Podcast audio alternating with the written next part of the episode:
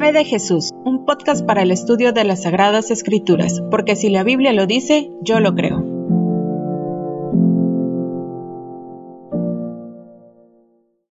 Por ahora todo el mundo se ha visto obligado a confinar a la población y ordenar el distanciamiento social para evitar un mal mayor.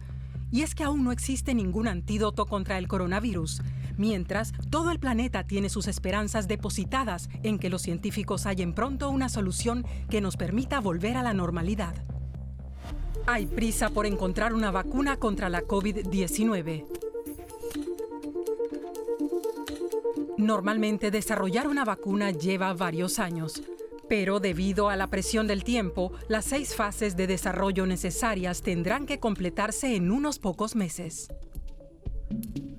Primero, los investigadores analizan el virus. Después desarrollan una posible vacuna a partir de componentes del virus y aditivos. En el tercer paso se prueba en animales.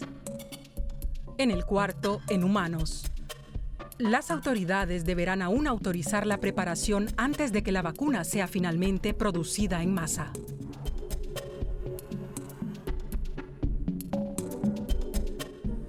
Los científicos están intentando enviar lo más rápido posible más de 70 proyectos de vacunas mediante este proceso.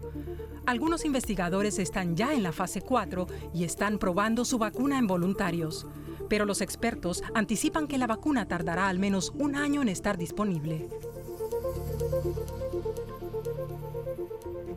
Los investigadores tratan de obtener una vacuna de distintas formas.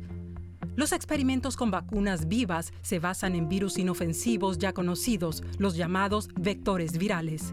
En ellos se inyecta una muestra genética del SARS-CoV-2. Como resultado, se forman las mismas proteínas externas del coronavirus. Este virus disfrazado no puede causar ningún daño en humanos. El sistema inmunológico del vacunado responde y forma anticuerpos. Así el organismo sabe cómo protegerse contra el virus real. Otros investigan con vacunas inactivadas, es decir, con muestras de SARS-CoV-2 muertas. Así se producen vacunas como las existentes contra el tétano o la gripe. No obstante, este método puede dificultar la producción rápida en grandes cantidades. Lo más novedoso son las vacunas con el llamado ARN del virus, sus instrucciones de construcción genética. Una vacuna elaborada de este modo provoca la formación de proteínas virales en el cuerpo y el sistema inmunológico reacciona con anticuerpos. Sin embargo, ni una sola vacuna de este tipo está autorizada. Todo el mundo tiene la esperanza de encontrar por fin una vacuna, pero ni siquiera eso pondrá fin a la pandemia para siempre. El virus podría mutar, modificarse genéticamente. Las vacunas ya probadas con éxito podrían de pronto resultar ineficaces. Contra el virus de la influenza, por ejemplo, debe desarrollarse una vacuna cada año. Los coronavirus tienden también a modificar su ARN.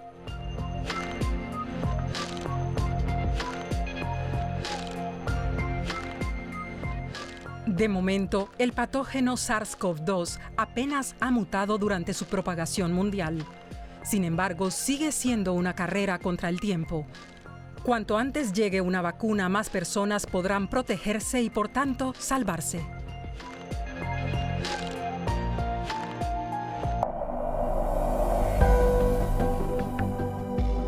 Acabamos de escuchar las noticias del COVID-19. Sin duda todo el mundo está hablando de eso. Es el tema en boga. Todos hablan del coronavirus, del COVID-19. Y no está de más. Desgraciadamente, este virus se ha cobrado la vida ya de miles de personas y al día de hoy es una pandemia. Quiere decir que la enfermedad está presente en muchos países.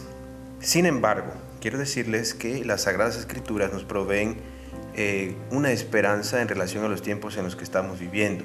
Quiero comenzar diciéndoles, Elena de White escribió esto hace mucho tiempo y dice que días como los que hoy vivimos habrían de venir que habrían muchas cosas que nos señalarían que estamos viviendo los últimos días de la historia de este mundo. Extraños y también gente relacionada a la Biblia entienden que algo grande está por suceder. A principios de este año vivimos un gran terremoto, vivimos también incendios y toda clase de guerras civiles en muchos países. Sin embargo, todas estas cosas son señales de la segunda venida de Cristo. Mateo 24 habla de las señales antes del fin. El Evangelio de Mateo entonces dice allí textualmente, y oiréis de guerras y rumores de guerras. Mirad que no os turbéis, porque es necesario que todo esto acontezca, pero aún no es el fin, porque se levantará nación contra nación y reino contra reino, y habrá pestes y hambres y terremotos en diferentes lugares. En las escenas finales de la historia de esta tierra, la guerra prevalecerá, habrá epidemias, mortandad y hambre. Debiéramos entonces tomar en cuenta esta declaración de Jesús, porque lo que hoy vivimos estuvo predicho y Jesús lo profetizó hace aproximadamente dos mil años. Jesús dijo que las señales que iban a predecer su aparición por segunda vez a esta tierra habrían de ser eventos como los que hoy vivimos, como las epidemias, como las pestes que iban a causar gran mortandad. Sin embargo, queridos hermanos y amigos, quiero decirles que con todo esto Dios tiene un propósito. Quiero leerles esta cita del Espíritu de Profecía. Dice, las plagas ya están cayendo sobre la tierra, arrasando las estructuras más costosas como si fuera mediante un soplo de fuego desde el cielo. ¿No harán estos juicios recapacitar a los profesos cristianos? Dios los permite para que el mundo preste atención para que los pecadores le teman y tiemblen ante Él. Dios tiene un propósito. Las plagas ya están cayendo, es lo que dice la sierva del Señor. Podemos decir entonces que los juicios de Dios se están dejando sentir en estos días en los que estamos pasando. Y Dios lo permite con el propósito de que el mundo, principalmente su pueblo, preste atención, para que también podamos volvernos a Dios, pero también es un mensaje para quienes hoy están distantes y están ajenos a las cosas de Dios, para que ellos puedan sentir su vulnerabilidad, su mortalidad y que todos somos seres humanos, eh, pecadores, mortales, con muchos defectos. Miren que hoy los científicos, todo el, el cuerpo de científicos está trabajando y está trabajando a marchas forzadas para desarrollar una vacuna. Sin embargo, aún con todos sus conocimientos, no han impedido que cientos, miles de personas se hayan infectado y que desgraciadamente muchas más, eh, muchos miles de personas también hayan eh, perdido la vida. Así que esto es una de las señales del regreso de Cristo. Lo que debiéramos tener en cuenta hoy cada uno de nosotros es que sus señales se están cumpliendo, que los eventos que nos anuncian la venida de Jesús por segunda vez a esta tierra están cayendo y se están cumpliendo. Así que Dios tiene un propósito al permitir que ocurran estas calamidades. Son uno de sus medios para llamar a los hombres y mujeres a la reflexión. Así que hoy haríamos bien en meditar acerca de nuestra condición espiritual y recibir de mano de Dios la paz del cielo. Jesús dijo, yo les doy la paz, mi propia paz, que no es como la paz que desea en este mundo. No se preocupen ni tengan miedo por lo que pronto vaya a pasar.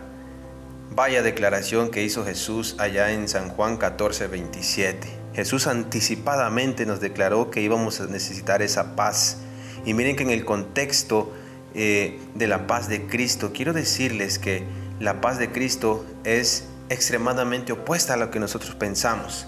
Pensamos la paz como si fuera un estado de quietud o sin problemas. Sin embargo, la paz de Cristo es un estado de armonía aún en medio de los problemas.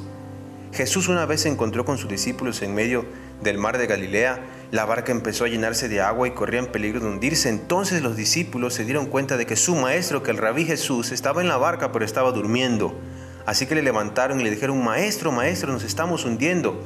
Jesús se levantó y dio una orden al viento y a las olas y todo se calmó y quedó tranquilo. Después dijo a sus discípulos qué pasó con su fe. Pero ellos estaban asustados y admirados. Noten, Jesús en medio de una tempestad estaba durmiendo. Los discípulos se encontraron angustiados, volteaban a verse los unos al otro y a pesar de que eran hombres acostumbrados a la mar, hombres acostumbrados a estar en el, en el mar, a, a usar los remos, a usar las velas, se encontraron sin esperanza. Así que recurrieron a Jesús y Jesús inmediatamente calmó los vientos. Esa es la paz que Dios nos quiere dar. Una paz que a pesar de que los vientos rujan, a pesar de que las olas se inclinen hacia nosotros y nos amenacen la existencia, Dios quiere entregarnos paz. Dios quiere que podamos conciliar el sueño todas las noches y que podamos estar en armonía con nosotros, con Dios y con nuestros prójimos. Así que, querido amigo y hermano, yo quiero invitarte para que ante estas señales que estamos viendo del inminente regreso de la venida de Cristo, podamos eh, clamar a Dios, podamos buscar la paz que Dios nos da, no la que este mundo da, sino la que Dios da, y podamos vivir confiados, tranquilos, en que el Señor no tardará en cumplir su promesa Testimonio para la iglesia dice, la larga noche del obregués es angustiosa, pero se posterga la mañana por misericordia, porque si el maestro viniese, muchos serían encontrados sin preparación. Así que quiero decirte, querido amigo, que los episodios de angustia que hoy estamos viviendo, particularmente el COVID-19, no será el último.